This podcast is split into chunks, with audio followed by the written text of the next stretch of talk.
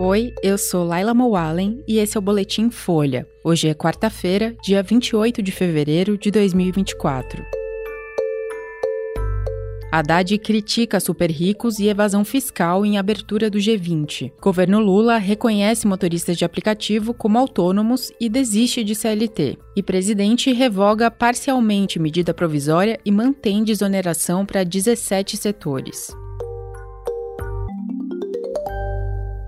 O ministro da Fazenda, Fernando Haddad, criticou hoje no G20 os super ricos, a evasão fiscal e a flexibilização de leis trabalhistas. Ele discursou na abertura do primeiro encontro de ministros e presidentes de bancos centrais do grupo, que acontece em São Paulo. Chegamos a uma situação insustentável em que o 1% mais rico detém 43% dos ativos financeiros mundiais e emitem a mesma quantidade de carbono que os dois terços mais pobres da humanidade. Segundo Haddad, a globalização e as crises econômicas pioraram as condições de trabalho. Para ele, ao mesmo tempo em que milhões saíram da pobreza, houve um aumento na desigualdade de renda em uma série de países. Haddad também disse que o mundo tem lutado para encontrar soluções para a crise climática e a pobreza. Os países mais pobres devem arcar com custos ambientais e econômicos crescentes, ao mesmo tempo em que veem suas exportações ameaçadas por uma crescente onda protecionista,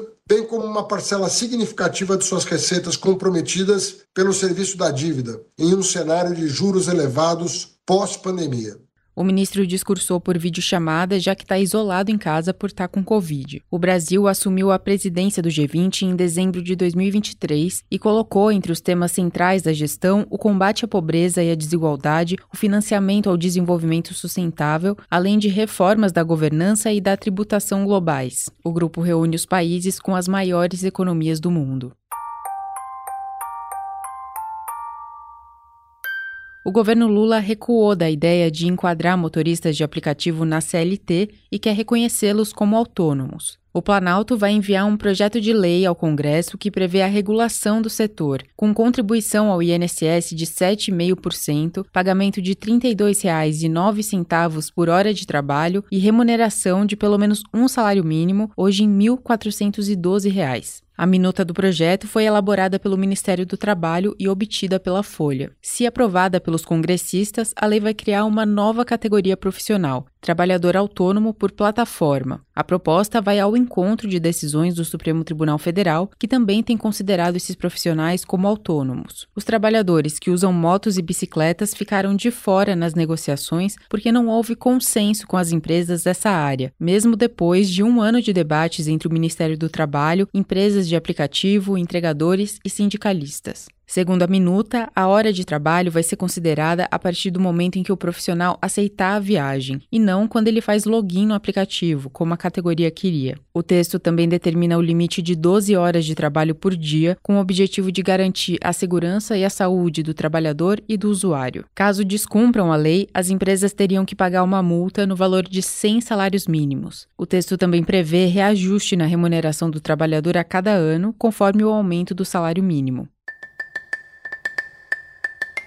O presidente Lula assinou ontem a revogação da medida provisória que previa a reoneração gradual da folha de pagamento de 17 setores da economia. O governo agora deve enviar um projeto de lei para tratar do tema no Congresso. O Ministério da Fazenda contava com a reoneração como estratégia para evitar uma perda de 16 bilhões de reais em receitas e reduzir o risco de bloqueios no orçamento desse ano. A desoneração da folha para esses setores venceria em 2023 e a extensão até 2027 foi aprovada pelos parlamentares. Mas no fim do ano passado, o governo enviou uma MP prevendo a reoneração gradual a partir de 1 de abril. O Congresso ficou insatisfeito com a ação do executivo e ameaçava derrubar o texto, como já tinha feito com um veto de Lula. Segundo o ministro Alexandre Padilha, das Relações Institucionais, outros pontos da MP vão ser mantidos, como uma limitação para compensação tributária e a revogação do PERSE, um programa para o setor de eventos. Este último ponto ainda enfrenta resistência resistência no Congresso. O benefício da desoneração foi criado em 2011 e teve sucessivas prorrogações. A medida permite o pagamento de alíquotas de 1% a 4,5% sobre a receita bruta, em vez de 20% sobre a folha de salários para a Previdência. Entre os 17 setores da economia beneficiados está o de comunicação, no qual está o Grupo Folha, empresa que edita a Folha. Esse foi o Boletim Folha, que é publicado de segunda a sexta, duas vezes por dia, de manhã cedinho e no final da tarde. A produção é de Daniel Castro e Carolina Moraes. Esse boletim usou áudios de Poder 360. Essas e outras notícias você encontra em folha.com. Até mais.